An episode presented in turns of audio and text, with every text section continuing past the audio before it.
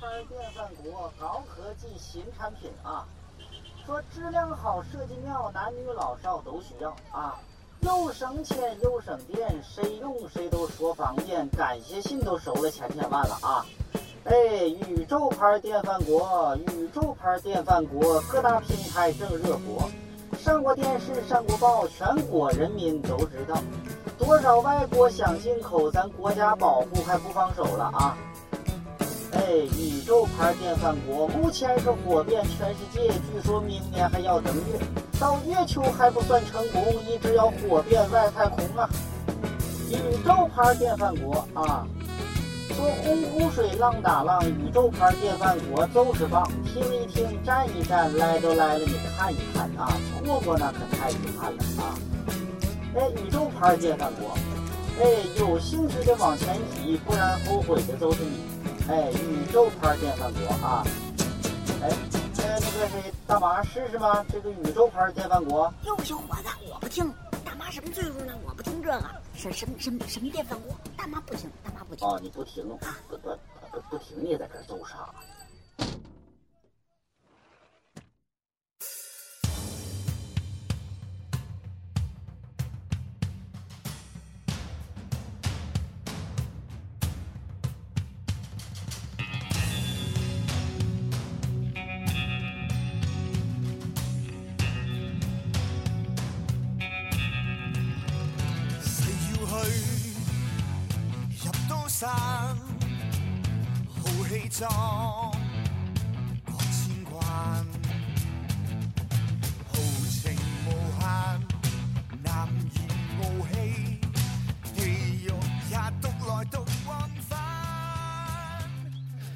好，各位朋友，欢迎收听宇宙牌电饭锅。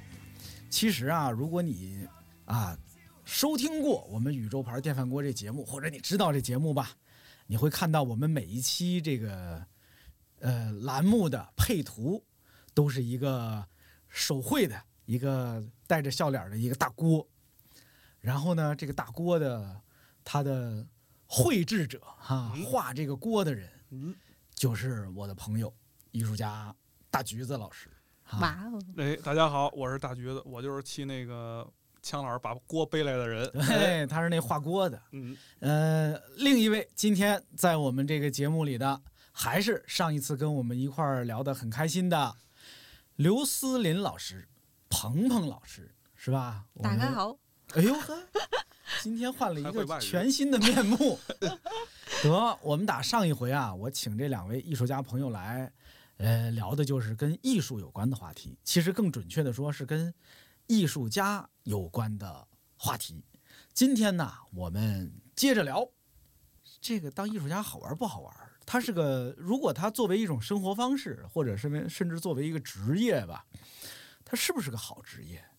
我发现啊，这艺术家呀，一旦早年间很成功，嗯，好像后来过日子还挺简单的。嗯，是吧？因为你动不动我也去搜一下啊，我发现这个一幅画能卖上千万的，那我觉得那他他可以选择任何他想要的生活方式。嗯，但是我不知道二位啊，这种青年艺术家，我当然不，他青年艺术家不等于那个穷困艺术家哈。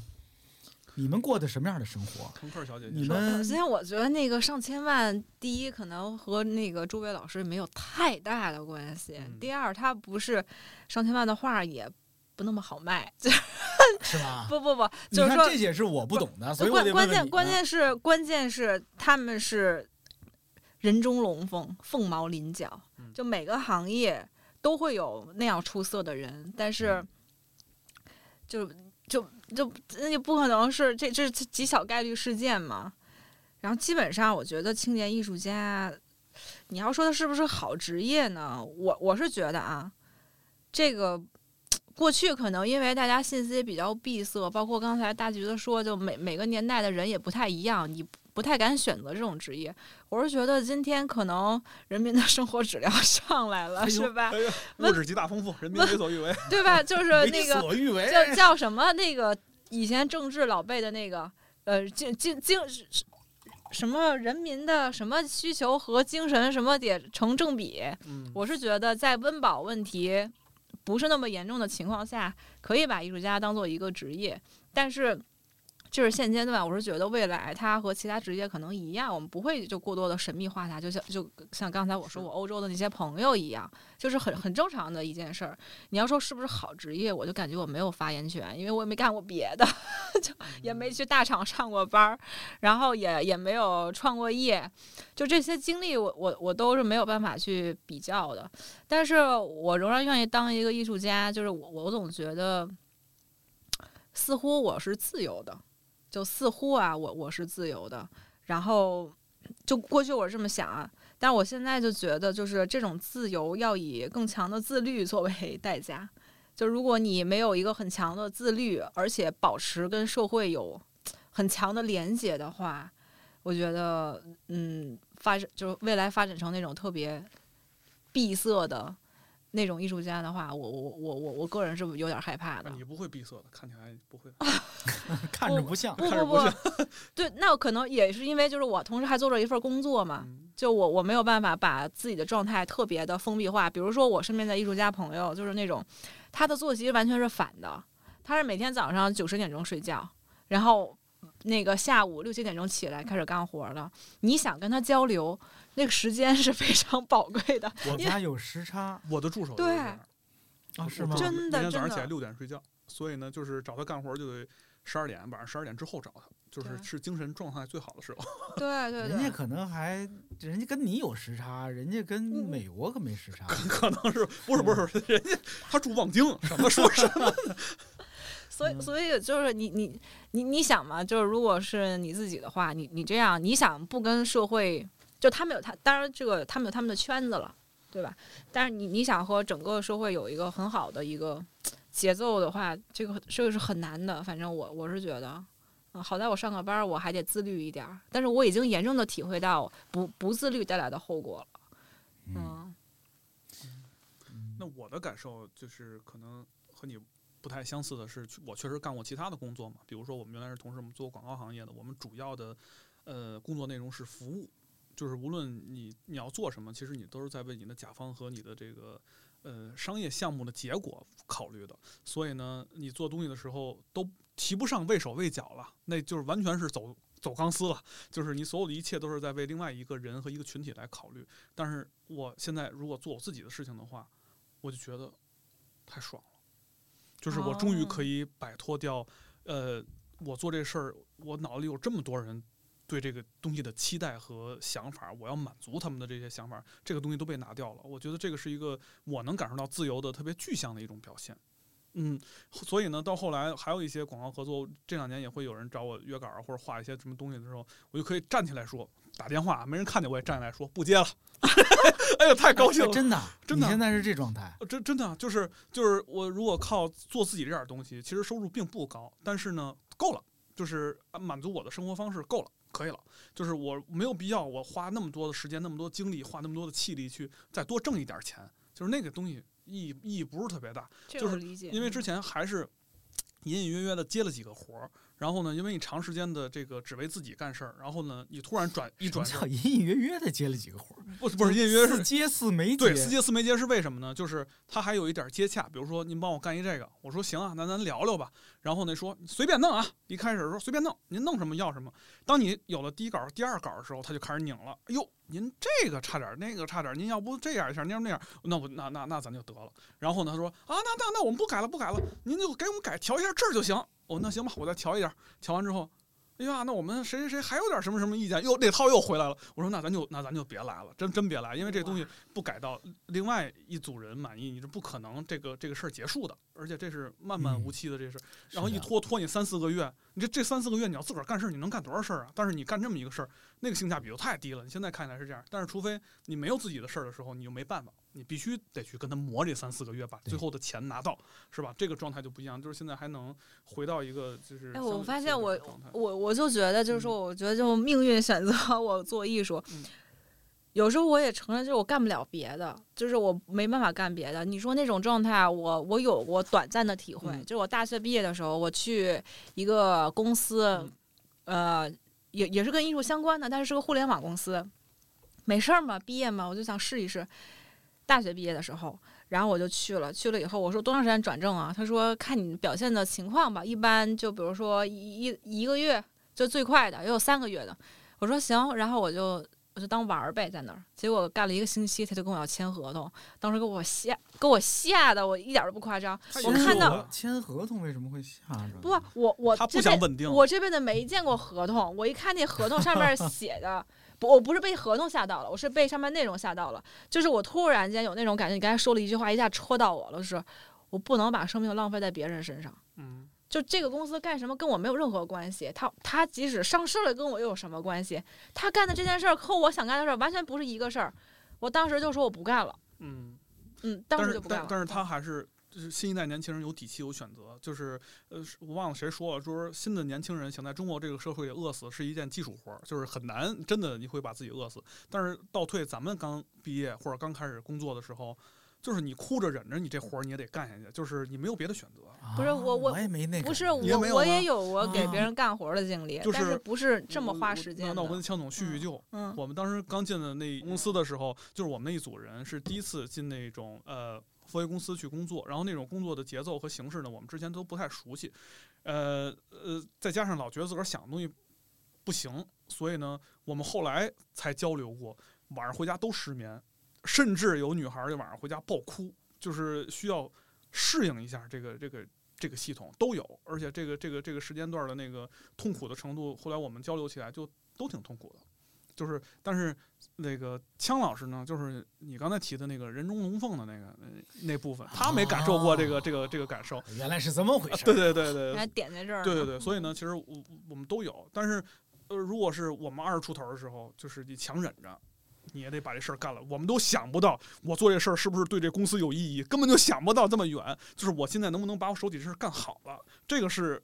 我们不是不是，这个主要还是因为大家的专业不一样。就是我我也有给别人打打零工啊，比如说我接活儿啊，对吧？给人就比如说，给我给人当过枪手，带过考前班儿。哟，给谁当枪手啊？哎呀，这不不提名字了吧？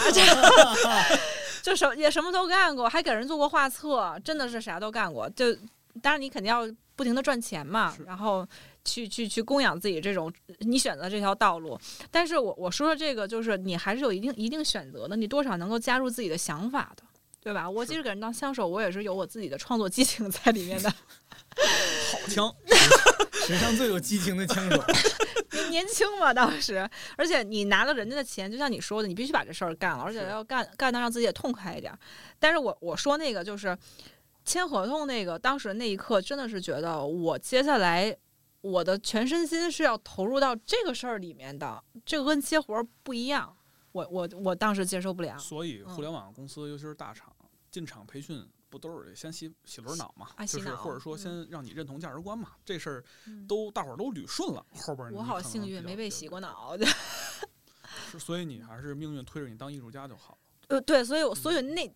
就那一刻，我就我我说那天下午签合同那一刻，我就知道了，我这辈子就就就干艺术家了。那你这心理状态，结婚够瞧的。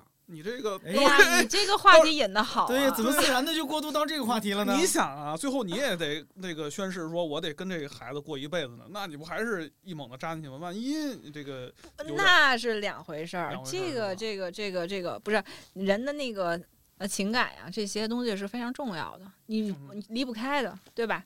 但是你说这个工一份工作，怎么又聊回工作？我是替你往那儿引，怎么？哎，对，那个对，主要是中在主持人的眼皮子底下往哪儿引呢？这话题 啊，大家关心艺术家的私生活嘛，对吧？嗯，这个我说到私生活呀，你看这才叫引。私生活是有很多可以聊的。说到私生活，嗯。我知道大橘子是结了婚的，因为他那婚礼都是我主持，对对对，那就没啥可聊的了啊。那呀哈，嗯，咱先别，咱咱过渡的自然一点。其实我没必要先谈到什么婚姻、恋爱之类的。我还没说完呢。哎，我那我这让不让我说？哦，好嘞。我想问问，就是艺术家的生活，哦，当艺术家变成一种生活方式的时候，我想知道具体就是你们每天活的是。我先说说我的。哎，对，我先说说我的，就是呢。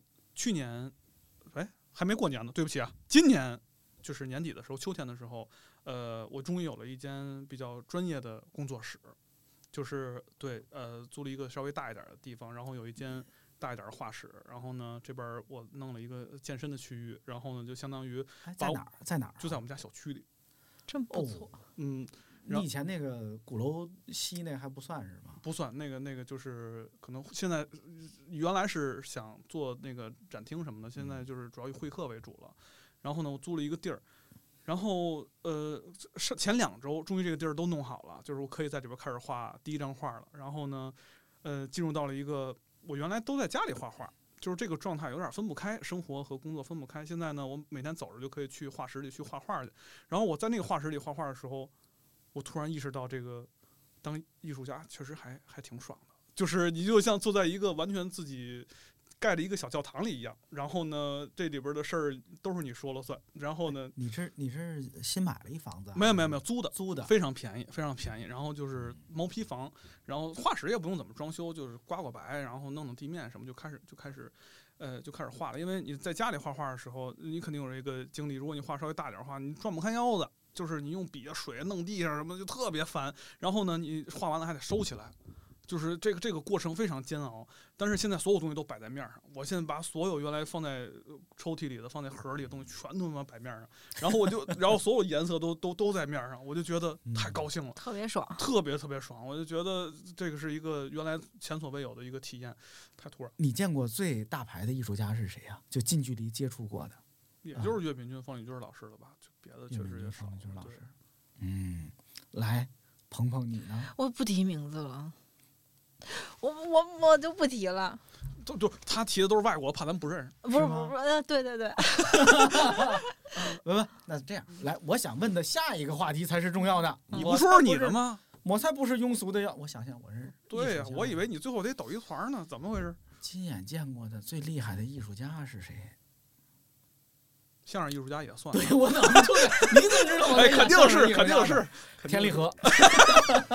可以了，可以了，可以了。就不是，反正就那个谁呀，黄铁良、尹相声我也见过呀。哦。姜昆我也见过呀。相声艺术家，我觉得差不多有名的，我还是都见过一些的。马志明，你见过？哎呦，哎呦，那可比方力钧、方岳明。没事没事。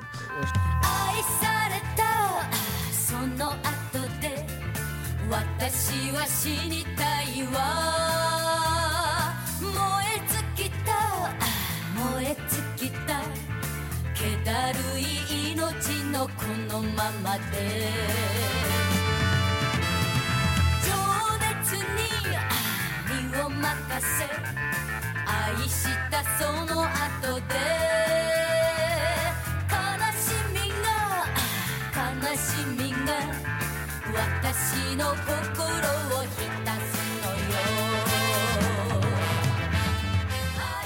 就是我，我第一次见到这个某老师，就是本来他就是在这个书本上，还有这个各种传说当中存在一个特别牛逼的艺术家，所以我第一次见到我特别紧张嘛。我本来想去聊工作，还准备了好久，自己想想怎么说呀，什么什么之类的，特别紧张。那时候还在上学，然后就去到他那个工作室。他工作室当天就只有他，还有他几个几个助手在，然后助手都在那个另外一个，你就跟厂房似的干活呢。然后他那个会客厅也超级大，然后就那种三面环绕大沙发，我就觉得我的气场太强了。然后这某老师造型也特别奇特，这这段就别说了吧，造型一说都知道是谁了。没事没事，反正没事，艺术圈造型奇特的多。对对对，然后这这这某老师就是他那个，就是怎么说，一袭白发。但是寥寥无几的几根白发，然后漂浮像柳絮一样漂浮在头顶，大概这么一个形象。然后他就和我我我我想象当中的大艺术家完全不一样。然后你想他这样一个造型，然后穿着一跨栏背心，穿一大裤衩，穿一人字拖，又黑又瘦，然后坐在沙发上。我估摸着那天聊一个小时工作我就撤了，结果那天就整整聊了。四五个小时就在他那儿，我都已经坐不住了。最后是我我主动要离开的，就是他特别焦虑，因为因为我之我其实，在那之前我略有耳闻，他曾经比较抑郁，然后我发现他缓解抑郁的方式就是不停的跟人聊天儿，嗯所以我就我就明白了他为什么你们不是他的客人，你们是他的药。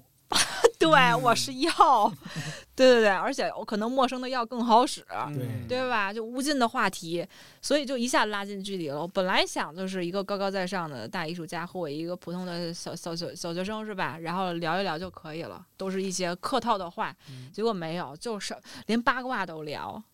他怎么回事儿？谁怎么回事儿？啊，他什么看法？毫无保留，反正他想到的。然后就着两包烟，四五个小时就突突突突突突突，最后我我坐不住了，走了。对，这个我觉得还沉浸在创作里的。比如说刚才我提到一位老师的那个聊天里，我就我当时也岁数比较小，我就特别想跟人讨论画画的事儿。然后旁边人就捅我，就说别别说画画的事儿了，就是就是干嘛呢？说这个老师烦这，就是最好别聊这个。他们不爱聊专业。对对对，就是还是希望就是吃吃喝喝。哎，我来我来替这些老师们解释一下啊。嗯。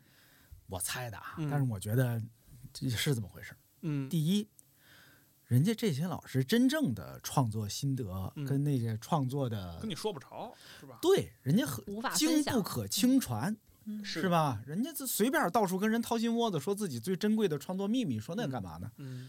第二，很多老师为了让自己就是我人人家被捧惯了，嗯，那么我为了平易近人。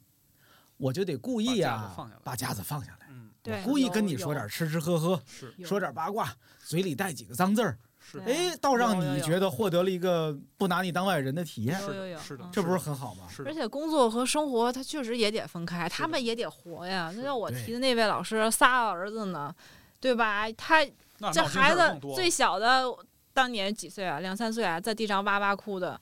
他也得管呀，就虽然家里有很多人吧，对吧？所以就是你你能很清晰的看到哦，就是他在用生活的一面去对。所以早年间那个轩尼诗一拍广告，就是那个艺术家得站在楼顶儿光一脚，然后啪啪撒那个颜料，就是那种老老派广告，那个造成了很多就是。由于它是九十年代的一个广告嘛，所以它就造成了中国对艺术家的一个刻板印象，觉得应该是一个挥洒写意的这么一个一个状态。对呀，对。但其实绝大多数时间，我我我不知道这个这个影影像行业是怎么样，就是就绘画或者搞那种所谓的手工的雕塑也好，不管是木刻呀、泥雕还是瓷器什么的，就是还是主要以干活为主。就是就就刚才还是我刚才说那个灵光闪现一下，可能是你最早的那个状态，灵光闪现一下。但是你百分之九十九的时间是在干活。把这事儿实现出来，其实它是一特别苦的状态，就是那个往颜料上撒撒颜料，往画布上撒颜料那个。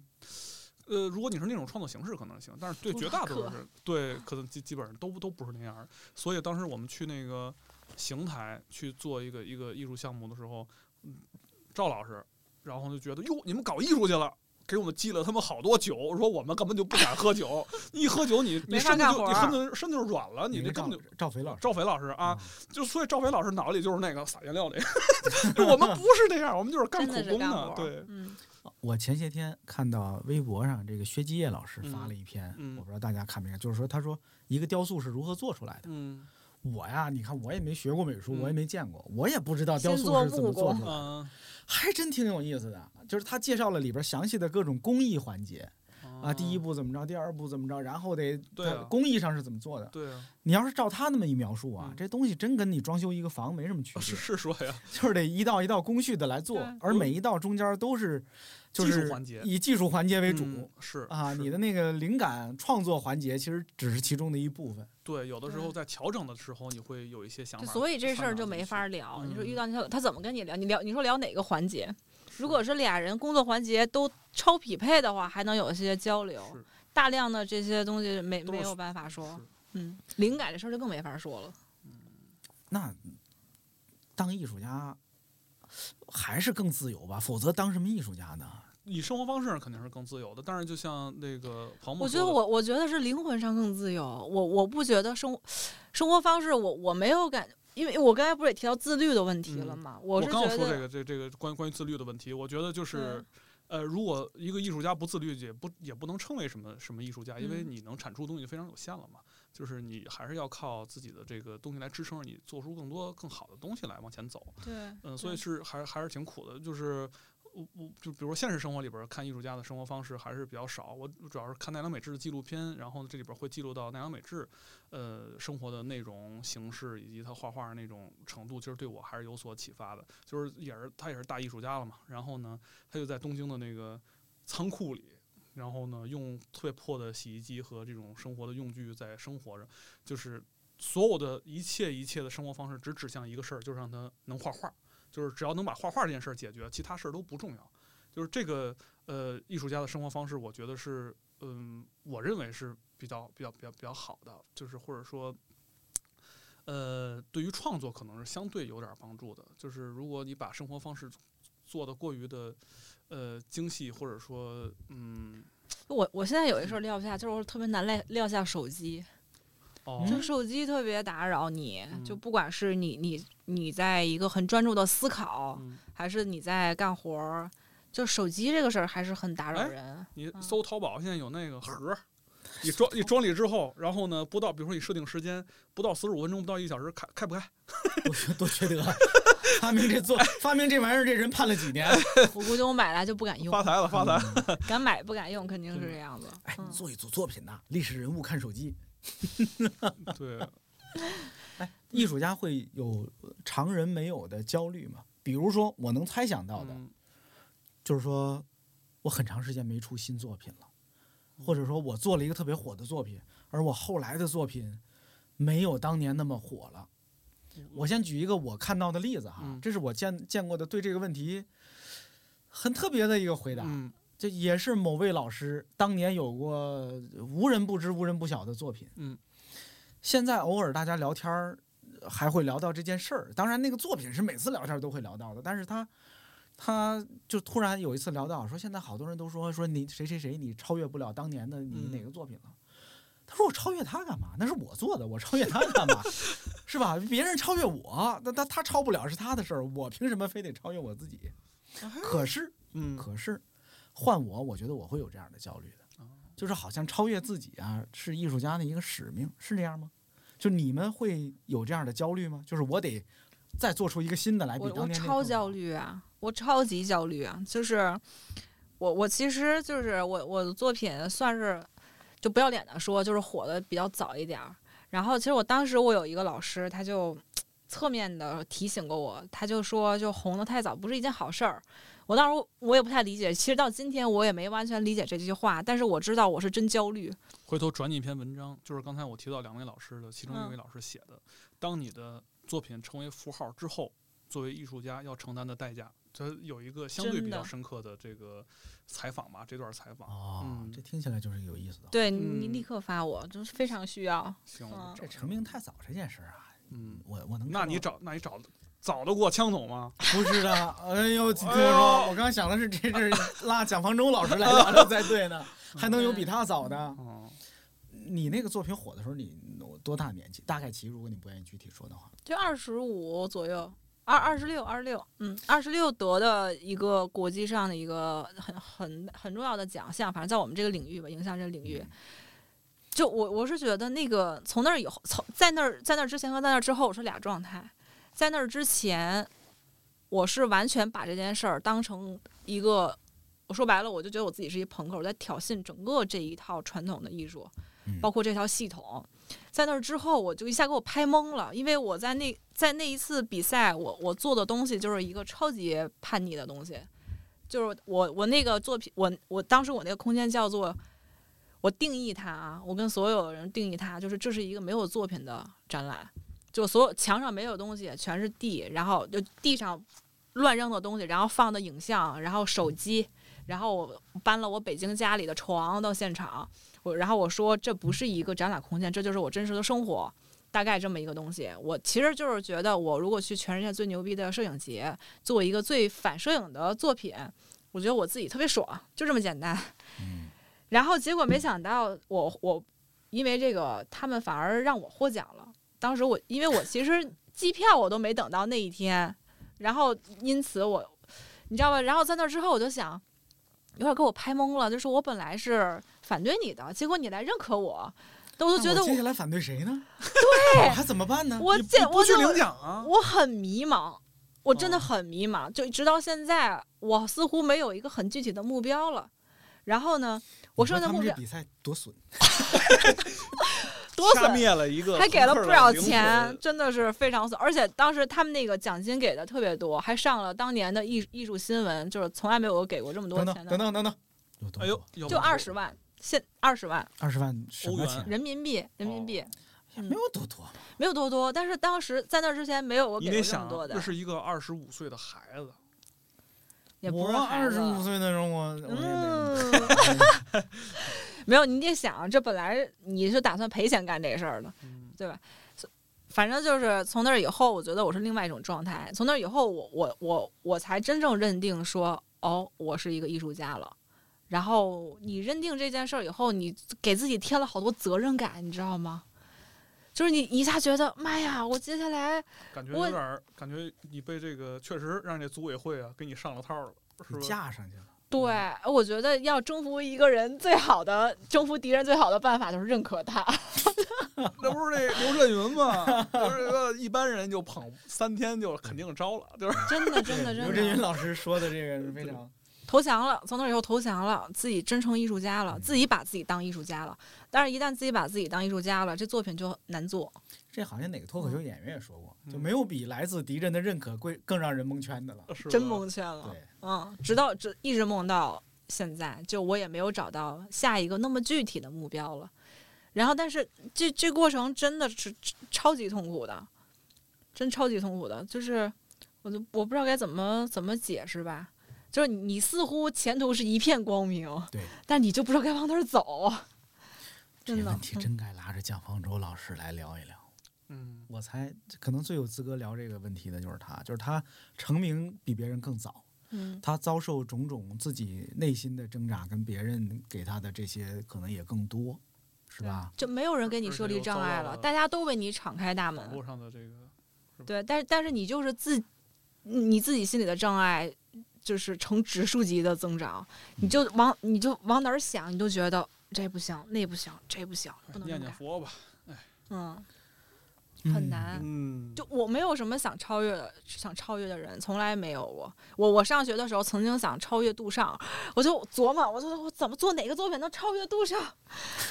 终于想到一个，然后结果发现谢德庆给做了，就是他一年不搞艺术。我就觉得那那个事儿把杜尚给超越了。那个事儿把杜尚超越了吗？我觉得在那件作品上超越的，把杜尚给超越了。呃，算。杜尚说什么不是艺术？嗯。谢德庆做了一个是一年不搞艺术，我当时觉得他把他给超越了。你说的是从作品上？对，从作品上把他给超越了。可是，呃，晚年杜尚什么作品也不做呀？那个那个不是，我就就就这句话，就他提出的这个观念，因为这句话改变了艺术。但谢德庆一年不做艺术，我就是就事儿。论事儿，我觉得他把他这个这个事儿给超越了。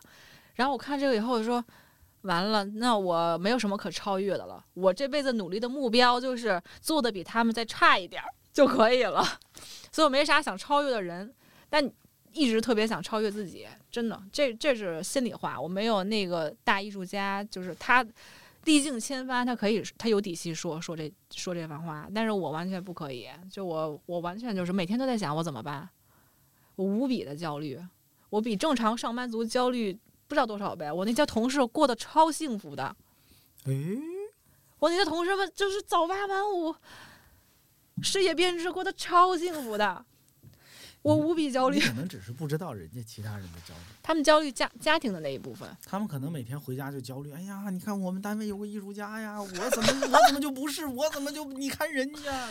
不是他们，他们有他们的焦虑，在他们这个体系内，他们有他们进步的空间啊。我我我我有我的，但我比他们焦虑多了。能，就他们看我每天上班上的状态，就知道我我怎么样。比如说我今天。像今天这样化着精致的妆，哎，就知道森林姐昨天睡得挺早，今儿起来捯饬捯饬，一看我蓬头垢面的，就知道昨晚又创作了，还是出去喝酒了，基本上就是这种。他们就非常平稳，完全没有啥起伏，嗯，嗯，或者一段时间以内，但我不是，我每天都不一样，就是来自于我自己的心病，真的。嗯当艺术家还有什么不好吗？我特我不知道为什么特别爱听你们说当艺术家的不好。对，当艺术家会获得一些豁免权吗？就是因为你是个艺术家，所以你可以这么做。我肯定而会被原谅。我我肯定没有，我我没有遇到过这样的事。嗯，是吗？也也也许他有吧。你我可能有，就是有好多人说没事儿，你是艺术家什么什么之类的。但我觉得这是我把他们当做一种善意的。一般都是什么事儿？上班迟到什么之类的。这些都太普遍了吧？哇！这些都特别普遍，就一般的一些社交场合，对吧？就我不可能天天话都这么多呀。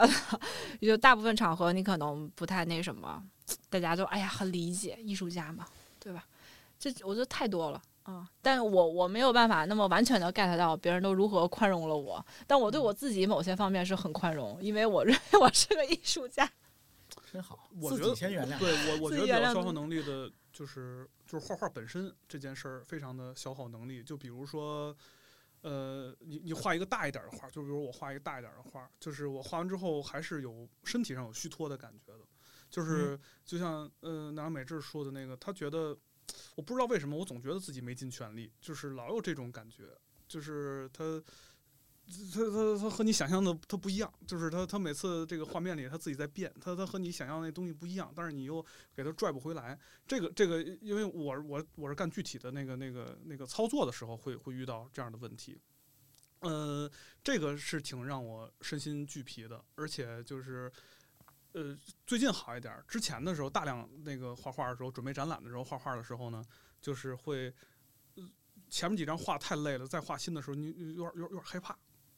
对，害怕什么？就是有点有点，就是前面那个有点有点稍微有点煎熬，就是你画不出来，画不好，但是你没办法，只能画成那样，就是你会有挫败感，就是你你没那么自信了，然后你得继续往下画，然后你继续往下画的时候，又给你增加了一层挫败感，然后你还得你还得画，就这样的挫败感，我们上班的人每天也都在面对。对，是是不一样的？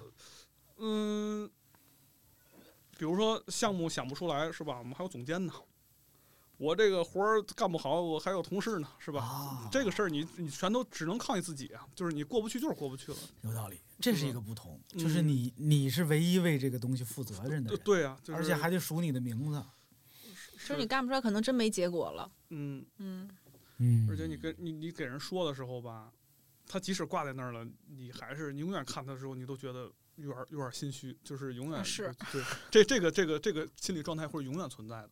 就是除非有一个，我我我几乎也很少见到这样的艺术家，就是对自己的作品就这样，哇，太满意了。就是 我我应该是有的，但是但是我我确实在现实里边没怎么自己画一画，然后自己唱，怎么那么黑？怎么那么黑？对，就是尤其是讲到很多细节的时候，比如看一些其他朋友的展览什么的，就是讨论起技术来，他还是觉得哎哪儿哪儿是有问题的。但是呢，就是现在解决不了这问题，我就先放在这儿了。就是他对每一张画可能都有这样的感受，我觉得这这这种这种是存在的，而且这个其实就有点像一个慢性病，就这件事会永远存在在一个创作人的身体上，尤其是你是跟跟技术相关的东西。反正我做完的，我都不想再看了。对，就是就就是他他他他他他是跟你一起旋转的，就是。你这个不满意的状态和对自己挫败感的状态是长期存在的，所以但是你又没有机会表达你的不满意。对对，而且你你表达有的时候也没意义，你跟谁表达这事儿呢？对，所以哦，你要这么说，你要各位老师没事儿就聊聊吃吃喝喝的，可能也是说白了，就是我的展览我开幕完我再也不想去了。就谁要说哎我要去看你展览，我真的是别来，就是因为我不想再去了。嗯啊，就看不完我就别我就不想再去，因为我。不想看我自己这些东西。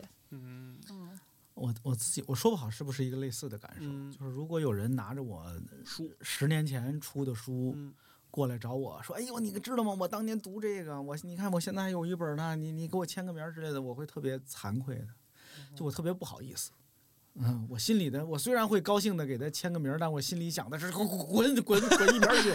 对我每一次就是我新写一本书，往往是为了洗刷上一本书的记忆。那咱确实像，就是我求求你了，我写本新的，你把上一本忘了吧。大概会是这样的感觉，哈，我我真的有这样的。不是你前面书我也留着呢，那个。啊。嗯，反正会有这样的，我不知道这是应该是应该是同一种同一种感受。他每天都想超越自己，想做完全不一样的东西。之前真嗯，一直是这么过来的。但如果要写不出来，就是会可能那个写不出来几率得百分之九十八以上吧，就是做不出来的。就是你看我我出一本书是高兴的，显然那那那个时候是开心的，但是也许有个半年一年的，嗯，自己心里那个高兴就慢慢的变成一个冷淡，甚至是惭愧了。这个时候，你唯一能做的，也许就是我赶紧憋一本新的，给他刷新了它。是的，但实际上往往又又很难那么快，或者但是如果但是如果你真这么做了，比如说你每一年到两年真的出一本新的的话，我觉得这个。还成为一个比较正向的循环了，我觉得还挺好的。就要不然你中间会隔很久嘛，你越看那本越耻辱，那你什么时候才能洗刷那个耻辱呢？对，现在反正我个人就是就是你说的这个这个这个方式。就现在的我就是这样的啊，是吧？嗯，就是赶紧把前面那忘，咱就赶紧干后头的，咱咱别想前面那个，要越想越越羞愧，没法干了，没法活了。嗯，不知道那些大艺术家是不是也也去去去，没有没有，那个确实就是迄今为止还是还是那个东西相对反应好一点，后边的其实都不太好。嗯嗯，但是也没关系。嗯，还是刚才说的那句话，就艺术家可能不知道哪组作品是自己创作生涯的最高峰，是吧？有可能就是稀里糊涂的就已经早过去了，稀里糊涂的就走上了下坡路，可能是漫长的下坡路。当然，当然，最好越平缓越好，别别摔死，别摔死，慢慢慢慢滑，我觉得也可以。嗯。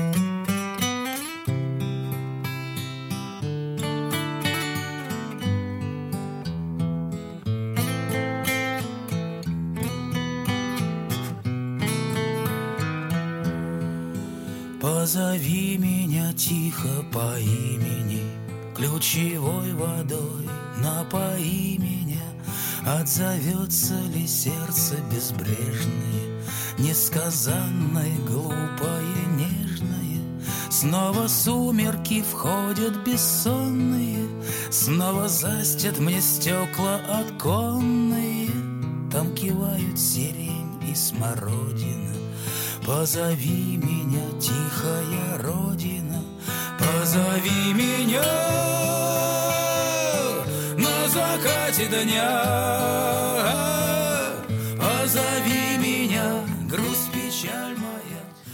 家有什么好处吗？我我我我好处啊，我觉得这个自由还是占很大一部分的，就是你在干的所有的事儿，你在思考所有的事儿，都是从自身出发的。我觉得这个是。当然不能以自我为中心啊，就是不能过于自我。但是呢，你还是在以一个表达者的方式来思考和看所有的事情。我觉得这个东西和你要作为第三方，然后去服务啊或者什么的，就是原来我们的那个身份比起来会舒适很多。就是对个人来讲，我觉得这个是我可能我我就是当艺术家没那么空虚。就我身边我有一些朋友同龄的女女孩吧，上班的那种，我真的觉得，我觉得他们生活里没有一个抓手。嗯，就最大的感受是这个，他没有一个主要的乐趣或者兴趣，然后没有一个那样的一个感觉。然后我我是我从来没有过他们那种感觉，我始终心里有一块东西特别压的特别稳，就是我知道无无论什么时候我还可以创作，不管它好坏，不管别人看不看，我知道无论什么时候我可以干这个事儿，然后我就从来不觉得很空虚。因为我心里一直有这个事儿，他就没有一秒钟就从这儿出去，就一直这个创作，这个我我作品压在这儿，就感觉你说又让你焦虑，但是又让你特别有归宿感，就是这样一种。但是这可能也也也也有另外一种说法，比如说像那个郭德纲老师说过一个，呃，就说我们这个艺术啊，或者说各个门类的艺术啊，有没有其实都无所谓了，是吧？就是说您这个一做手术呢，一撩栏儿。哎，一撩帘儿进来一大票友，说：“这我来来吧，这个动手术，这个这肯定不行，这要专业的。说咱们这个行业呢，就是多一个您这种类型的艺术家呢，也不多；少一个也不少，有没有都行，就是大概是那么一个一一一个感觉啊。所以我反而觉得就是特别有幸，作为一个在这个社会里不承担特别具体的责任的这么一个呃类型的人，我觉得心里其实多多少少还是放松的。就是你较劲的那个点啊，它还不是所谓的真正的那个。”那个、那个、那个和这个社会产生特别具体的这个、这个齿轮上的那个、那个东西的，就是还是比较轻松的。我不成也不怎么着。对，其实就是对你没超越自己，或者你没超越前人，也没什么关系，就没什么压力。但是你说那个病它突破不了，你弄不出疫苗来，他妈全国人民他就骂你是吧？就是那个他就我们全国人民怎么就那么没素质？我们谅解，谅解，谅解，谅解，我们支持。对对对。哎，我还跟你想法真的是相反的，就可能因为我最近老跑医院，我我就觉得我真的就是学习不好，好的话我当个医生真的很。我我真的觉得当个医生很好，就是我特别，我觉得比我重要多了。我说实话，我我刚才说的那段话的意思就是，医生远比我们重要我我的意思就是，我很想当一个齿轮上的人，就是我必须，因为我就很明确这是正确的事情啊。然后当艺术家，我我我是觉得有很多看不见的，你你很难明辨是非的东西，很难把握那种不确定感，有时候让我觉得更承担不起。嗯嗯。真的就是我，我不是说句最通俗的话，我不知道我做的到底是艺术还是垃圾，这就让我很害怕的。嗯嗯，我我会考虑这些问题。就我其实，我说一个悲观的话，我其实觉得现在世界上已经有很多很多很多垃圾了。那当然，有很大家做的很多事情已经是垃圾了。就是，但是很多人，有些人知道自己做的是垃圾，有人不知道自己做的是垃圾。我就很怕成为那个不知道的人。所以，我现在就是我觉得我的平静也好，焦虑也好，也也也有一些原因，就是来源于这个。嗯。哦，我不那么认为这事儿，就是，嗯，我前些天想到一个道理，可能跟我想到跟书有关，但实际上我相信各位的作品可能也能适用这个事情。就是我那天想起来的是，我我我在网上写过两句，但是我没有详细的说。我说。有有的时候，我们一本书，你看起印都是几千册甚至几万册，有可能最后啊，你真正的读者就是俩人儿啊，甚至可能就是一个人。嗯，就是这这三万本啊，都都都卖出去了。嗯，有两万九千多本啊，大家看完了就觉得无动于衷，什么玩意儿，就看完就扔一边去了。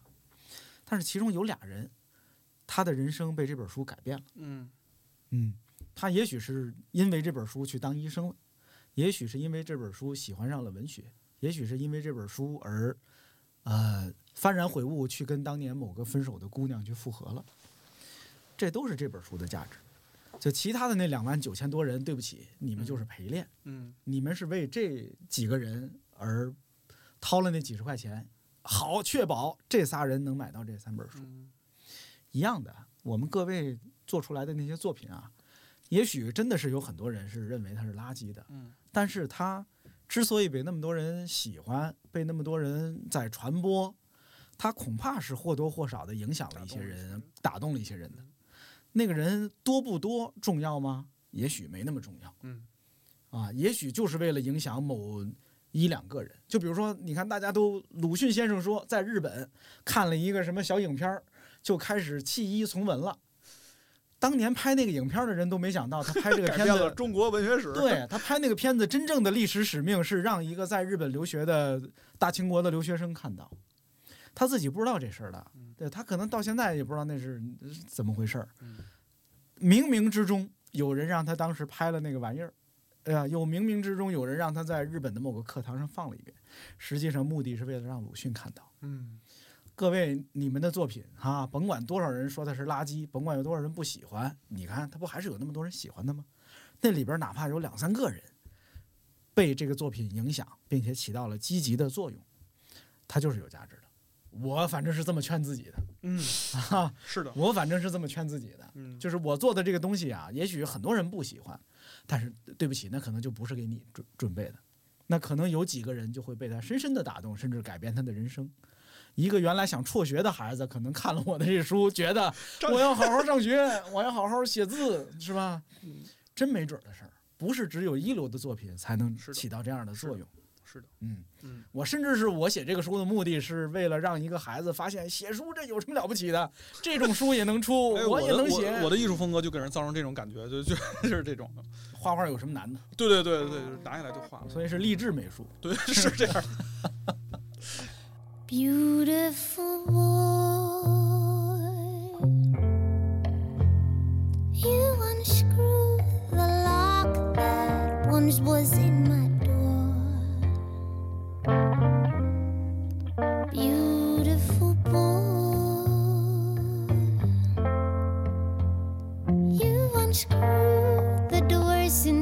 don't use it anymore.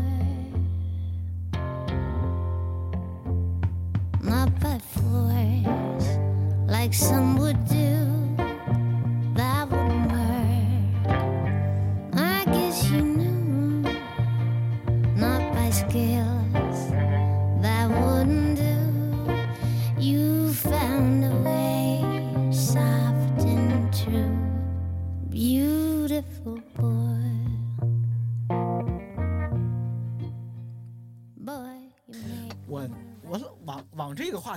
引，就老显得你看刚才大橘子玩命往上引，我都没敢接这个嗯，话茬儿。是怕油腻吗？对，就是就不能老这样。就是我们虽然谈了很多庸俗话题，但这个话题也太庸俗了。对，就是要不别聊了，就是 不开玩笑艺。术家的，生怕不聊了，你看，对自己吃了吐，我吐的也太快了。我先从他开始聊，先从大橘子开始聊。哟，艺术家还有我的事儿，哎，会获得私生活上的一些豁免权吗？比如，嗯，我媳妇儿给我做饭，这算豁免权吗？哇哦，就是你看啊，我先给我先替你把该铺垫的铺了哎，啊。好嘞，大橘子现在是已婚的，嗯呃，夫妻感情很好嗯啊，对他老婆很忠诚。嗯我先这么说着啊，但是你婚前嗯啊，呃，就是会因为你是艺术家，所以第一会招更多人喜欢，对吧？第二，因为你是艺术家，所以你可能有更多。我你看现在怎么说都显着是那个教人学坏似的，但不是那意思啊，就是你有更自由的那个个人生活的空间吧，咱就这么说吧，以及更丰富的情感体验。哎，对，这么说是不是好一点？哦，对吧？呃，我媳妇儿是我初恋，哇哦，你出去，你出去，你离开我的节目。我每次跟我媳妇儿说这时候，我媳妇儿也让我出去。没没有了，没有了，没有没有那个枪总想象的这么复杂了，没有，确实没有。你让我提人名吗？哎，在这个环说说那节我是可以提个人的黄。鹏老师，那个希望心目中的理想型是一个什么样的呢？妈呀，这 Q 的也太直接了。不 不不，你回答，咱不说你个人的生活，你提你回答回答这问题，或者你说是你身边的，就是你认识到的艺术艺术家们，他们会嗯因此而在这些方面更加自由，或者获得这个豁免权吗？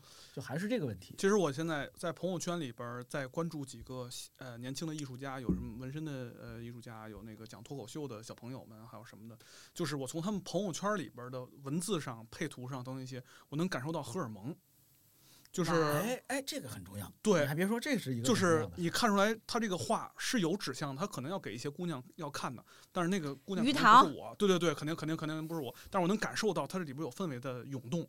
但是咱年轻时候不是没有朋友圈这东西嘛，所以呢，我我这段时间我就岁数有点太大了，我已经有点淡忘了当时的那个。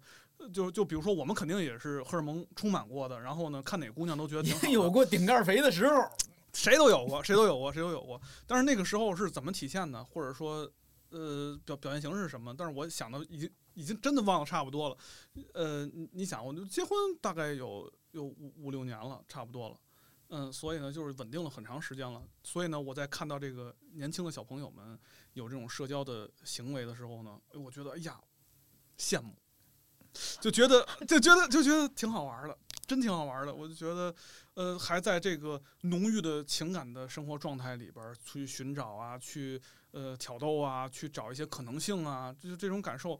你你要说没有过，这不不可能。就是我我也可能在年轻的时候也享受过这样的。那你说这是年轻人还是艺术家呀？我我我觉得主要是年轻人，来，但是我、啊啊我把它引到，我把它联系到艺术家上。嗯，第一，我确实也觉得艺术家，你看为什么刚才会有这么一个庸俗的问题呢？嗯一个是这个豁免权的问题，第二，确实艺术家经常会被认为是荷尔蒙比别人更充沛的人。嗯我自己甚至觉得有很多艺术家，很多年纪稍长的艺术家，在伪装自己仍然有充沛的荷尔蒙，哦真的嗯就是很多上了年纪的，咱就说男性吧，嗯，男性的艺术家，我觉得有表演的成分。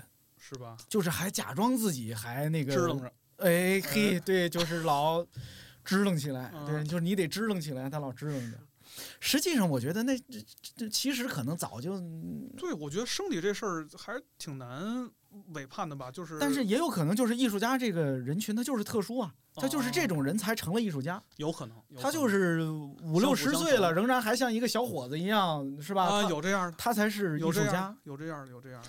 表达欲，对还是一种欲望，或者是，或者是说，我我确实见过你想你说这个，我想起来，可能在一些饭局里边儿，呃，有那种希望成为这个呃雌性对面里边儿最出彩的那种雄性的那种那种感觉，呃，往往这种人可能呃有有艺术家的可能可能性会比较大，嗯就是他愿意成为这个，哎，我也不怕得罪人。我哎举一例子，哎，您说，咱因为这太远了，我得罪不着人家，我倒想得罪人一回呢。就跟刚才那鹏鹏说，都来告我吧才好呢。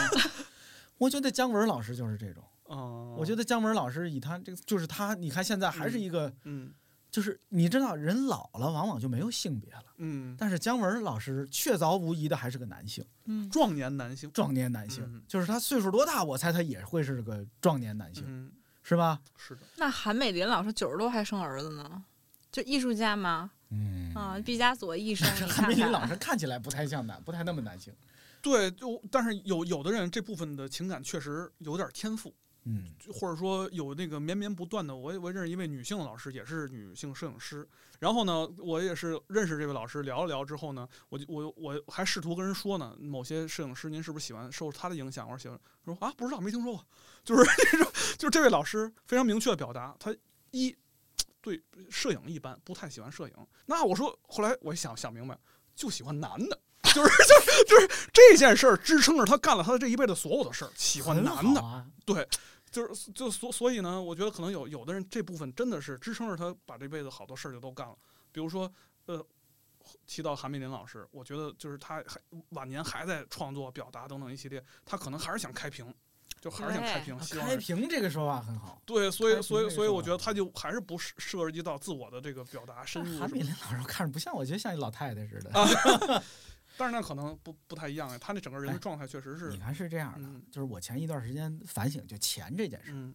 表面上看大家都喜欢钱，嗯，实际上不是人人都那么喜欢钱，是，对吧？有一些人是真的，他他见着钱，提到钱就两眼冒光，嗯，他有着超人的欲望，是的，大多数人没有。大多数人他这他幻想的是我享受钱的那个状态嗯，实际上他也没有那么享受。他真有了那么多钱的时候，但是有些人是我真的觉得他就是喜欢钱，对他就是对钱两眼冒光。他也不是说拿着钱我要买什么去，就是但是我对钱这个事儿他有执着的这没错种感情，我觉得这个太厉害了。是的，同样就是刚才所说，甭管你是对异性啊，嗯就是你因为你那个荷尔蒙是，还是因为别的事情，你有着就是那个强大的超人的那个 欲望，可能都会变成艺术家的，成为艺术家的可能性会更高一些吧。肯定啊，范增老师是不是也是一个这样的代表？对呀、范增老师，这不了解，对，不是，但是你看这个人的状态，你就感觉和一般的那个年龄应该有的老头儿的状态不太一样，而且他又是搞这种传统水墨的，或者说的人，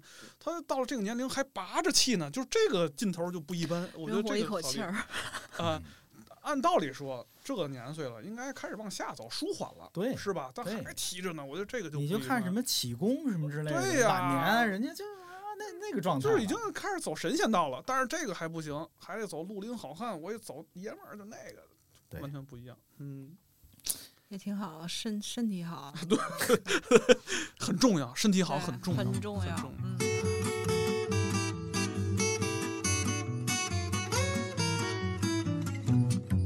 Из окон корочкой несет поджаристый За занавесками мельканье рук Здесь остановки нет, а мне, пожалуйста Шофер в автобусе, мой лучший друг Здесь остановки нет, а мне, пожалуйста Шофер в автобусе, мой лучший друг Я знаю вечером ты в 艺术家是不是都特别好搞对象啊？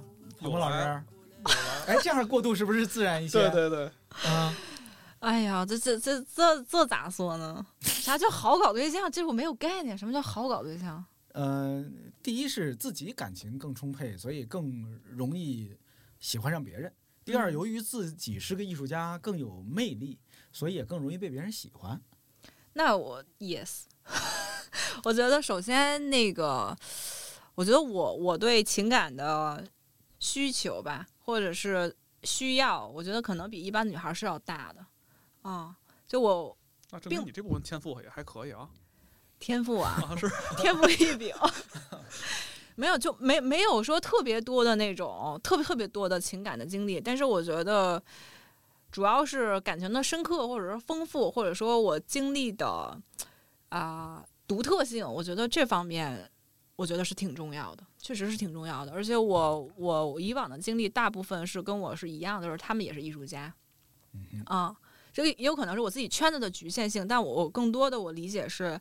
我我认为两个人的相似性可能要大于互补性，在在相处当中啊、这个对我来讲比较有吸引力，更多的是一种就是共同燃烧的感觉。对对对对对，就有有那种真的是有共鸣嗯啊，有有，而且你两个人在艺术这件事儿上很认同的话，有有些东西不用说，嗯那个劲儿就到了。我我觉得是这样。至于招人喜欢这件事儿。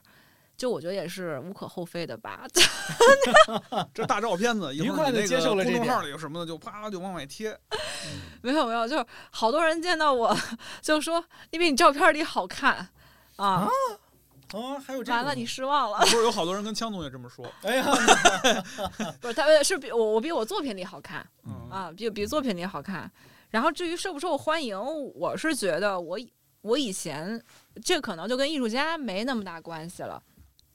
我觉得我以前是一个普通的年年轻人，那个受欢迎可能更多是来自于你是一个年轻的女孩儿。现在受欢迎可能确实是跟这个身份有关系，大家对对你所做的事情以及对你这个身份都有某种光环或者神神秘色彩。对啊，我去年就遇到一个 追求者，嗯，疯狂的追求者。对，这这个不说名字了，也是那个，但不是我们艺术圈的，但也是一个知名老师，啊、非常知名的老师。嗯，就我我是，但他是个商人，他是个商人，但是他这两年开始在艺术界做一些事情，然后他我们这个。我觉得非常的不搭配啊，所以我们也没没有在一起。但是我就在想，按理是不是也说行？不不，我我就我就后事后我在想，我就说，艺术家这三个字真的有这么大吸引力吗？因为我觉得他并没有那么了解我。首先，他是通过作品啊认认识我，然后然后认识我这个人，然后没有那么强的了解的情况下，那么抓马吗？这个情节，所以我就觉得还是艺术家这三个字让他蒙蔽了他的双眼。可能并不是非得喜欢你，但是想喜欢一个女艺年龄合适的女艺术家。对嗯可能就碰着了。嗯，对，所以所以从从去年开始，我就觉得哦，那可能确实对一部分人来讲，这个东西是吸引他们的，就这个这个这个身份是吸引他们的。但是对大部分人来讲，可能是敬而远之的，可能是，对，我也确实觉得可能有很多人就是那作家加分吗？也并不加分，不加分就是有多少人会选择，有多少人会选择说，我知道这人是一女作家，我要跟她谈恋爱结啊，那。你不得问问苏芳去？嗯、那 你回头约她咱聊聊。我觉得我觉得就是他可能会，他真的爱你作品的话，他可以。嗯，他如果你就跟他介绍说，哎，我给你介绍一艺术家，或者我给你介绍一作家，大部分人不太 OK。是的，就好像就就是觉得就是我们艺术艺，就是别说我们了，艺术家那个稍微的呃轻松一些，嗯可以这么理解吗？或者说更 fancy 一点，就是让人觉得嗯，不是的，你听我说，不不知道为什么，就是一说这人是一女作家或者艺术家，甭管是女的男的吧，就是好像就是这就是不大可能从他这儿获得一个严肃稳定的恋爱甚至婚姻关系。觉得 hold 不住，然后以及啊不稳定。对除非我也是一艺术家不稳定的或者我对我比他还野呢。寻求的就是不稳定的，这种还可以。我想起来前两天我我忘我是忘了在哪儿看到的了，呃，是说一个人他说我见到了一位作家跟他的妻子，嗯他说我看着这个这个作家的妻子啊，我就突然意识到这个作家写过他。啊，而且写的非常的深入透彻。就是我猜啊，恐怕是写的很深刻，甚至嗯是是就是很细微。嗯他说，我看着这个作家的妻子，心里就觉得很难受，就是不知道他自己知不知道，看没看过她曾经被她老公那样描述过啊，啊。因为我也忘了，你看，我也真的忘了这是说的是谁写的，以及写的是哪个作家跟他的妻子。但是我看到他这么说，我就我觉得这种情况不是偶然的。嗯，就是很多作家就是写身边的人会审视的过于会审视的非常的对对对刻薄。嗯，就是你说张爱玲的那个亲戚朋友，是如果看张爱玲的书，不得恨死他吗？是说呀，是吧？就是没办法。但是他是个作家，这就是他，他他就是干这个的，对，他就是替全人类做这件事情的。所以跟他们相处，跟他们在一块儿生活，未必是一个好的体验。灾难。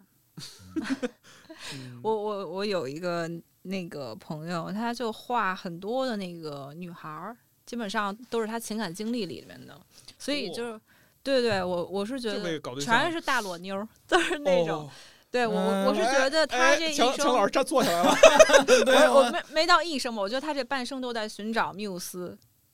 就是你你你可想而知，一个婚姻生活对他是绝对不适不适用的。嗯，很想嗯看看这位老师的作品集啊！大家如果听了我们这期节目，都在评论里有这个呼声呢，我就找这个鹏鹏老师去要要链接啊，我们找个线索。非常棒的艺术家，嗯嗯，所以就在他结婚以后，他再也没有依附创作了。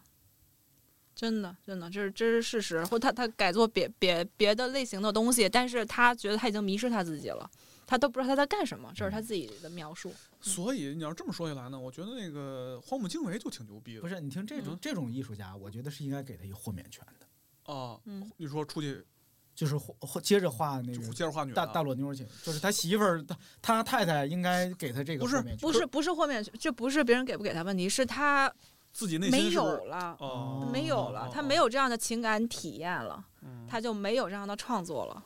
嗯，但是你看那个那个荒木经惟，然后他就是有了妻子，然后妻子去世，他把他妻子拍的那么的深沉，然后他又写了那么多的文章纪念他的妻子，但是与此同时，就跟他妻子如胶似漆的时候，他还是出去拍捆绑啊、裸女啊、性啊这些东西，而且就明显看得出来，就是这个性根本就不是一个约束，就是完全是一个放开式的一个，我觉得荒荒木经惟拍的那个性啊，嗯好像反倒没有什么荷尔蒙在里头，我不知道为什么觉得。呃。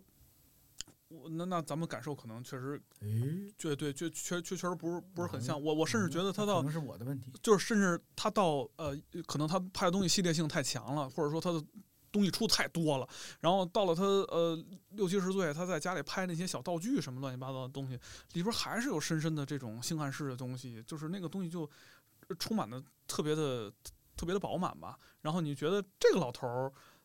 这些私生活呀，或者这些东西对他完全没有影响，就是他是一个，就是有一个要表达的主要气氛的东西，他一直在贯穿着下来，就好像没有需要其他人去帮助他，或者说他痛苦啊、迷失等等一系列。就是拍他拍他们家，他在楼上下不来，他拍他们家那街道春夏秋冬也能出本书，而且从里边甚至你能看出还拍出点道道来，就是这种感觉的。我说这也是一个大哥，就是对，就是它变成了不需要一个具象的题材的这种无感，对嗯他无感，啊是 吗？不表达。对，嗯，那确实，因为他的东西就是那种雄性感非常强，嗯，就是如果你从根儿上就不喜欢这种类型的东西的话，其实你很难接受，因为它的东西太一贯性了，就是它没有一个说我我偏出汁儿去，我有一个其他类型的表达，几乎没有，这一辈子都都是那一种，只不过是形式和能量大小在变。嗯，咱不是聊单身不单身这个问题。哦，单身，对，鹏鹏是单身，鹏鹏这是，鹏鹏自己招了吧？鹏鹏是单身。对呀、我们从所以所以聊到鹏鹏老师的这，嗯，我也别说老师了，鹏鹏的那个理想型到底是一个比较什么样的呢？这样就有油腻了。对呀、啊，就是这这就是你你你这话应该这么接，就是说，既然你这么自信是吧，受到欢迎，为什么还是单身？是的，是不是？把我前面那个挂了，你那个你再问一遍。既然你这么我都自信，就是我我我是觉得就是因因为因就是我总结我自己啊，就是因为你有过情感非常极致的体验，所以你将就不了。啊，就是你已经体验过那种非常非常真真切的东西了，哟，完了，那虚假你接受不了完了，完了，完了！嗯你在节目里这么说呀，就更难起到这个征友的，妈呀，是吧？这这又周迅和她之前那老公这段公掐了。结婚那一天，在朋友圈还放了一个朴树的歌呢。你看哎看这，你说多难受啊！你这不不，这这个东西它不是唯一唯一，就是说你你只有这么一次。我是认为，就是说一个情感的深度，你你你面对每一个人是不一样的，对吧？你你面你面对大橘子和面对鹏鹏，那肯定是不一样的，就不代表说就一定是谁或者是什么类型的，但是就是你知道什么是真的真的感情。嗯，我是觉得就是像你刚才说那个朋友圈那种充满了荷尔蒙的东西，那个我是我我我是我觉得没有什么意义的。就是说我我是觉得那那样的满足和就及时的满足和刺激，不是我所渴求的，或者说它满足不了我。我我可能渴求的东西要更深刻一点点。嗯，这可能是艺术家，就艺术家就可能是情感浓度要强一点。所以就是呃提醒提提提醒我想起来一个女作家的朋友是吧？也是在经历过大风大浪的爱情故事之后呢。她现在有一个比较明确的感受，就是这个世界上没有什么合适的、有意思的男的了。呃，但是这但是这件事儿，你知道，他可就彻底否定了所有的活着的男的，就是这件事儿就很难再超越了。就是这个男的除了身体之外，就是如果你想在精神上再找一个曾经有过那么大的东西的，但我我我不追求那种就是。完美的什么百分之百匹配的，我我不我不太相我不相信这个，就是我觉得那种极致的情感体验也好，还是深刻的也好，就是你你都得接受，就这人有一半是你不满意的，或者这关系有一部分是你不满意的，然后但是不不影响你把它培养成一段深刻的感情，而不是说我我要寻找一个完美的，然后呃叫什么真命天子啊，还是什么什么真爱啊，我我我我不信这一套。就是这，这是完完全两两件事儿啊！哎，我我突然想起来，我也认识一些也算艺术家的朋友吧，一些女性朋友，呃，早些年比较熟。我当时就有一个感觉啊，就是好像他每次恋爱谈的都特别草率，而且好像都不太入戏，就是就是。就是啊，又谈恋爱了。这回谈一什么？谈哦，他自己描述那个人的时候，描述这个感情的时候，也好像在描述别人似的。嗯，我自己的感觉就是他不是真谈恋爱。嗯，他像在观察。对他像在做观察。就是这回谈一这个啊，谈哦好啊，谈分了分了呗，再换一个。就是他，他他可能都是在都是在积累那个创作的素材。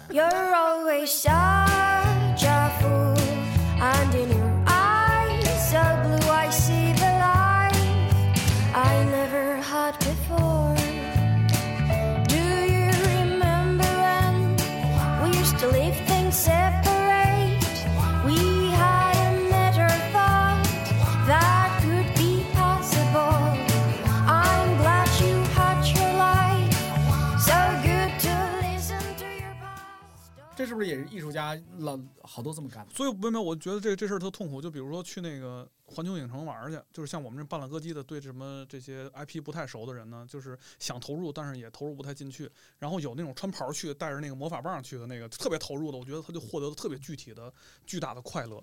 然后呢，也是一位朋友去了之后呢，他不但不像我们这个试着投入，然后呢，甚至嘲笑那个投入，他站在边上跟那些演戏的工作人员打岔。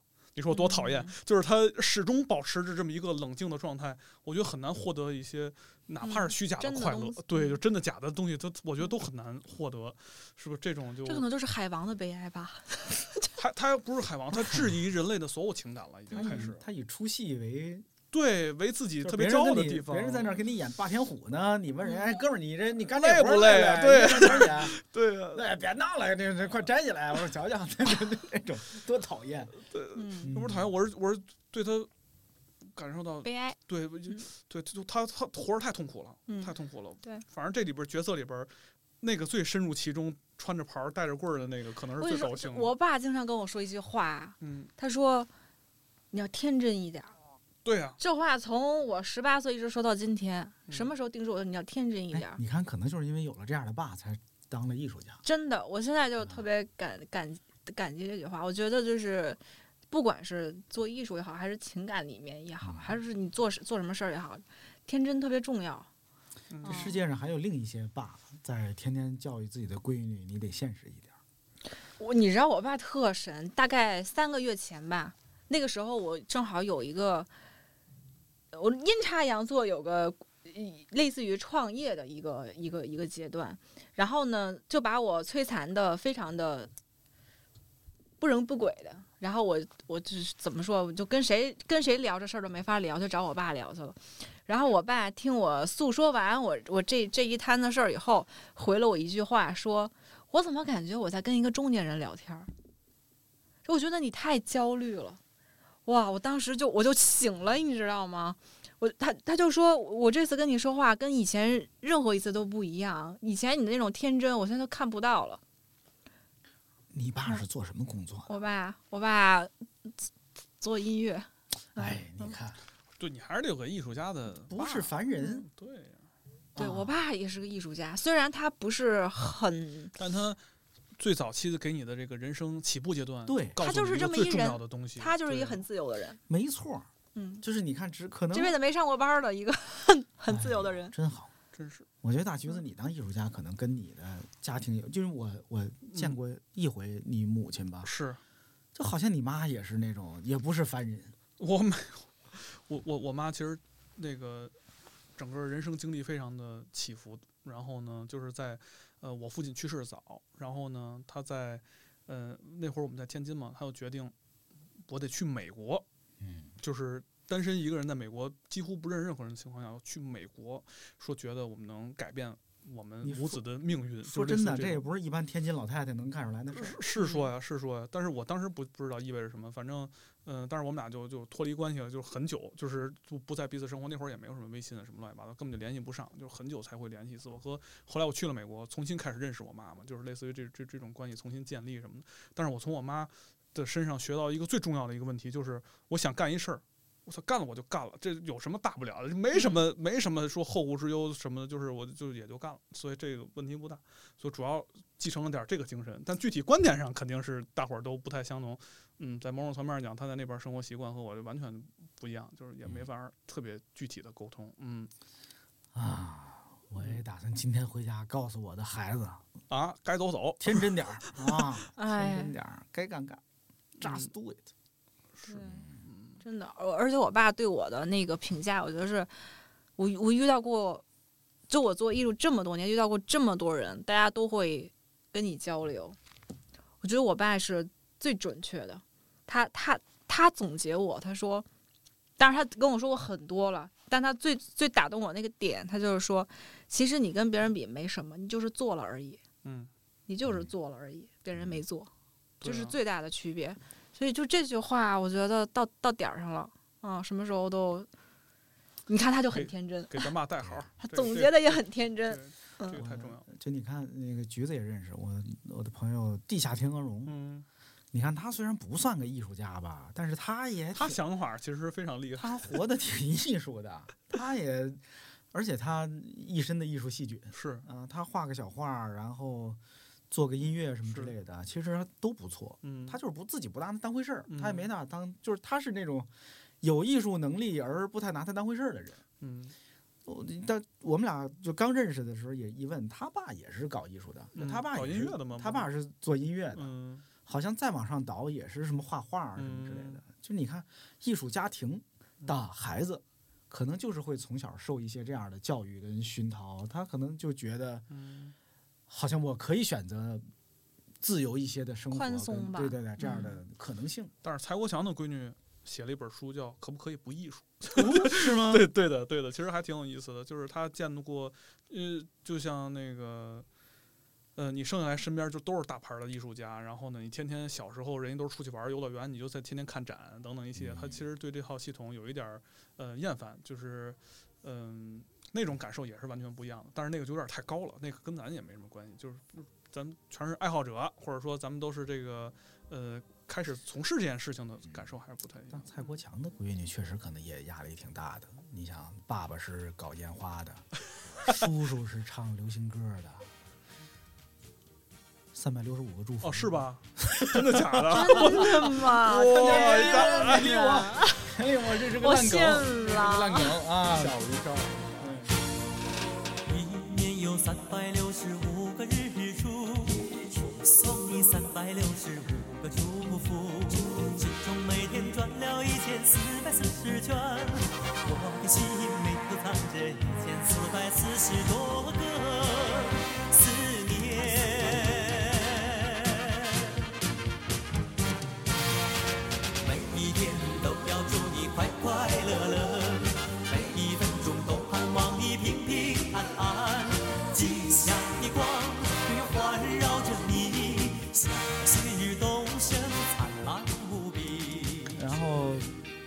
昨天就是昨天看一文章，说这陈佩斯老师啊，这不最近上新的话剧嘛？嗯我看有反响说不错。然后他的儿子，嗯我看那文章里就提到，因为这新戏是他跟他儿子一块演的，嗯说早年间就坚定的觉得自己的儿子不能干这个，说就你不是这块料嗯啊。原话就是说一块儿带着一堆孩子上课，我我这儿子是里边学的最不行的，笨的啊，嗯就没天分啊，就是以陈佩斯老师的标准，当然觉得他没天分了。嗯但是后来说慢慢的磨练，这孩子自己也用心，说觉得现在不错了嗯啊，可以同台演出，觉得这孩子是块料嗯啊，大概有这么一个转变的过程。嗯呃，我也不确定，就是他自己的感觉准 不准啊。但这里面有一个问题，就是如果你们二位各自有了孩子，嗯先生，我不确定你们会不会嗯愿意要孩子，那是另一个大话题了。如果你们有了孩子，你们愿意让自己的孩子接着当艺术家或者从事艺术工作吗？我肯定觉得可以，我我觉得这个问题不大。啊，嗯，那你你看之前有一些跟一些呃朋友也聊起这个事儿，像是这个这个各种艺术家呀，或者说艺术呃行业的从业者，就说这世界上干什么事儿都挺苦的，就是这艺术这事儿吧，还是苦和美还是结合着走的，就是好好好像还比其他的稍微的好一些，是吧？所以呢，我觉得。我我，而且有很多上一辈的家长，或者比如说我是搞那个数学的，或者说我是搞什么的，就是我太不希望我孩子干我这行业，我这行业太苦了。说出这种话的人，就是基本上没干过别的行业，就是他不知道别的行业其实同样面临很多同样的问题。所以呢，就是如果我能感受到这个行业里能够带来乐趣和美感，我我我觉得下一下一代继续从事这个其实是没有什么问题的。嗯我个人这么觉得。嗯，我觉得 OK 啊，就嗯是。首先我，我我得有个孩子。对对，又回到就是这老师征婚的问题。啊对这个问题啥时候给我解决一下啊？就是我我我有一天那个开车的时候胡思乱想，艺术家嘛，天天胡思乱想，就真的想过这个问题，就是说如果我们不是艺术家的人不胡思乱想似的。我真的想到这个问题了，跟你说的一模一样。就是说，嗯如果我有一个孩子，而且我想到是一个女儿，嗯如果我有个女儿，我希望她怎么生活？嗯我就开着车的时候想想想想想，突然间我想到了，就是如果我在想，如果我有个女儿，她该怎么生活的话，那不如我就这样生活。嗯，这是我的答案，那你打算嗯怎么生活呢？就是现在这样生活呀。太好了。嗯，所以我就回答了，我如果有孩子做不做艺术，当然可以了，他他喜欢，我嗯就 OK 啊。明白了嗯嗯其实这个发问的方式，还是想知道，在你们眼里啊，把做艺术家当做一种生活方式，整体上体验怎样？听起来啊，还是尝着甜头了啊，还是觉得做艺术家，呃，还挺不错的，是一种值得选择的、自由度更高的生活方式。当然，也不是人人都有资格、有能力选择这样的生活，是吧？嗯还是，嗯，就我原来跟大橘子出的那个书啊，有一个前言，我俩各写了一个，嗯我写的就是这个意思。我就说这个创作能力，创作的能力跟才华不是人人都有的，那些有这些能力、有这些才华的人，可得珍惜它。当然，这个意思前人也有好多人都说过，嗯，嗯我也这么觉得。啊，我也觉得，如果一个人有能力做艺术家，有才华做艺术家，那做艺术家真挺好的。不光是对你自己好，对这个世界也是个好事。世界上少，世界上少一个商人啊，少一个写广告文案的啊，没有什么了不起的，朋友们啊。但是多一个艺术家，就有可能开出一支来。多鼓舞很多人，是是吧？这对全人类都是有价值的。你看我们最后这拔的多高但我想补充一句，嗯，就是我觉得生活还是大于艺术的，这是我我哎告我想跟大家说的，嗯。就是我觉得这个也是我近几年的一个一个感受，就是我原来呃我在外边会教教课，然后呢，原来特别鼓励学生们以特别饱满的热情，如果你认为呃艺术是一个纯真的事儿的话，就纵身跳下去就好了。但是现在呢，如果你看更多的事情啊，这些如何 艺术的这个操作啊、方式啊、人和人之间的关系啊，你会发现，就像陈丹青老师说的是一样的。他喜欢的东西都是骗局，艺术文学它都是骗局，就是你要做好跟这个骗局打交道的准备，再投入进来，就是你还是要保护你的天真也好，保护你可以当艺术家，但是不要一味的追求艺术。嗯。嗯，是的，嗯所所以呢，就是尤其是现在信息这么发达了，是吧？就是我们可以有真实的生活的存在，又可以在呃某一个层面上有一个特别饱满的、天真的创作的这个区域和领域，就是不必要可能那么过度牺牲的去。那些都是停留在那个传说里面的。对对的，哎，说艺术是骗局，什么又不是呢？是的，是的，所以就是稍微做好一点自我保护，只是这个意思而已。嗯，嗯，呃，艺术是骗局，艺术家也是骗局。艺术家就是是骗子，什么叫骗局？这是参与骗局的人。嗯，嗯，可是其他的领域啊，也没好哪儿去。好嘞。啊，怎么明明是正能量的结啊，尾，对不起，怎么对不起，这个了呢？是的，是的，这段掐了。